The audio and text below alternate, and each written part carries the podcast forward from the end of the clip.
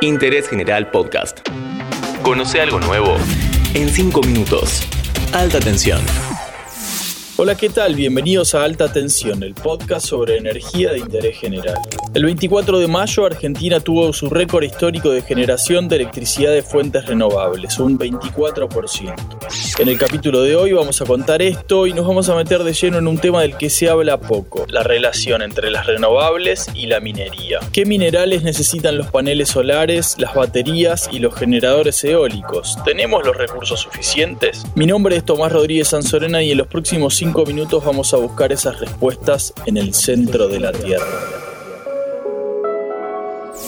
La energía y la minería son primas hermanas, no hay una sin la otra. El desarrollo de la industria petrolera está íntimamente ligado a la actividad minera y ni hablar del carbón, que sigue siendo una de las principales fuentes de energía del mundo.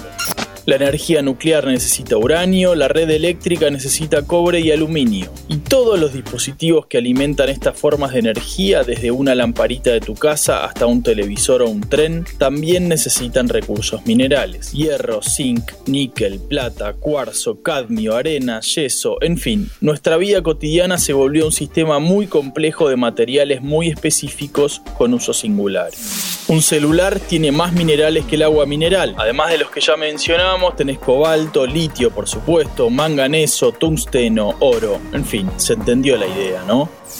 Todos estos materiales esenciales están en la corteza terrestre. Y eso es un problema porque para extraerlos, aún de la manera más eficiente y con el mayor cuidado posible, estamos impactando en la naturaleza. Y eso sin hablar de los problemas que generó la minería a lo largo de su historia, que en América Latina tiene un capítulo muy cruel.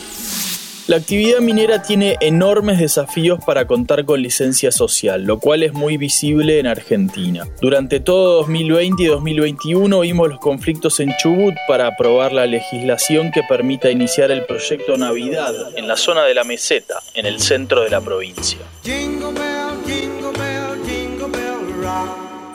Aunque la mina está lejos de los glaciares y no utilizará cianuro en el proceso, la oposición de los grupos ambientalistas de Chubut impide iniciar la actividad.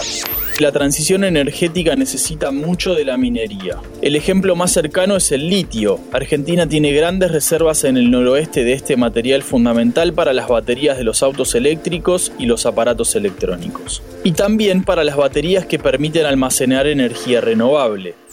En mayo salió un informe de la Agencia Internacional de Energía que plantea un posible camino para tener una matriz energética totalmente limpia en 2050. Más allá de que esto se haga realidad, y yo tengo mis dudas, en ese escenario caen mucho las fuentes fósiles y crecen mucho las renovables. Lo que también crece mucho es el uso de los minerales. Entre la generación, el fortalecimiento de las redes eléctricas y los vehículos eléctricos, la demanda de minerales se va a cuadruplicar en 2040. La producción de litio debería crecer 40 veces, el grafito 25 veces y el cobalto y el níquel unas 20 veces. Los paneles solares están hechos sobre todo de silicio, que es uno de los elementos más abundantes sobre la Tierra, pero también requieren mucho cobre y plata, y de acuerdo a la tecnología, algunos minerales más raros como la perovskita, el teleruro de cadmio, arsenio y galio. Los generadores eólicos también requieren elementos raros para las turbinas, además de mucho y aluminio para las estructuras. Como dijimos, en Argentina tuvimos un récord de 24% de participación de las renovables. Fue el 24 de mayo a las 4 de la tarde. Para tomar dimensión del cambio que plantean estos escenarios, pensá que del total de la energía que consume nuestro país, el 30% se explica por el transporte, aunque post pandemia es un poco menos, y el 25% lo consume la industria. Electrificar todo eso ya es un desafío enorme, con un volumen de insumos descomunal. Agregarle a eso una generación que reemplace a los combustibles fósiles es una tarea titánica.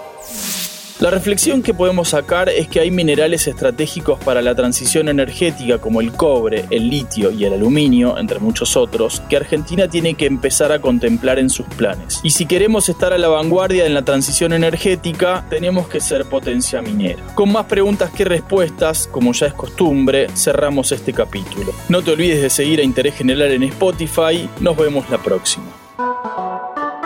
Seguí a Interés General en Spotify y escucha nuestros podcasts nuevos todos los días.